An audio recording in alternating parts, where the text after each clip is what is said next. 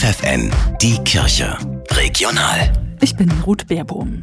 Alles Gute zum neuen Jahr. Immer noch hört man diesen Gruß jetzt, wo der Alltag nach den Schulferien wieder so richtig angelaufen ist. Manche wünschen auch einfach Glück und Segen. Wie Annegret Krampe.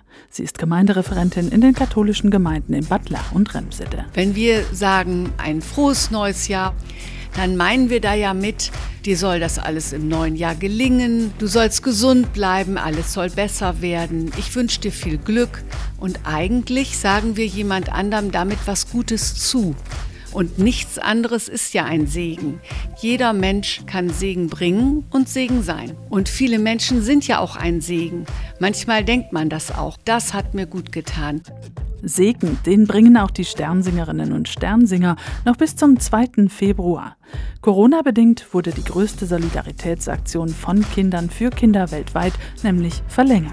Corona-konform ziehen Kinder und Jugendliche also auch bei uns hier in den nächsten Wochen noch von Haus zu Haus, segnen Menschen und Häuser und sammeln Spenden für Gleichaltrige in Not.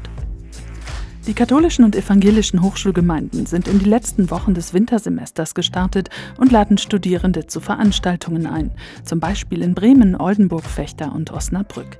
Es gibt Länder, Spiele und Kochabende, regelmäßige Andachten und Gottesdienste und Zeiten für persönliche Gespräche mit Seelsorgerinnen und Seelsorgern. In Bremen beten Religionen für den Frieden und laden dazu ein.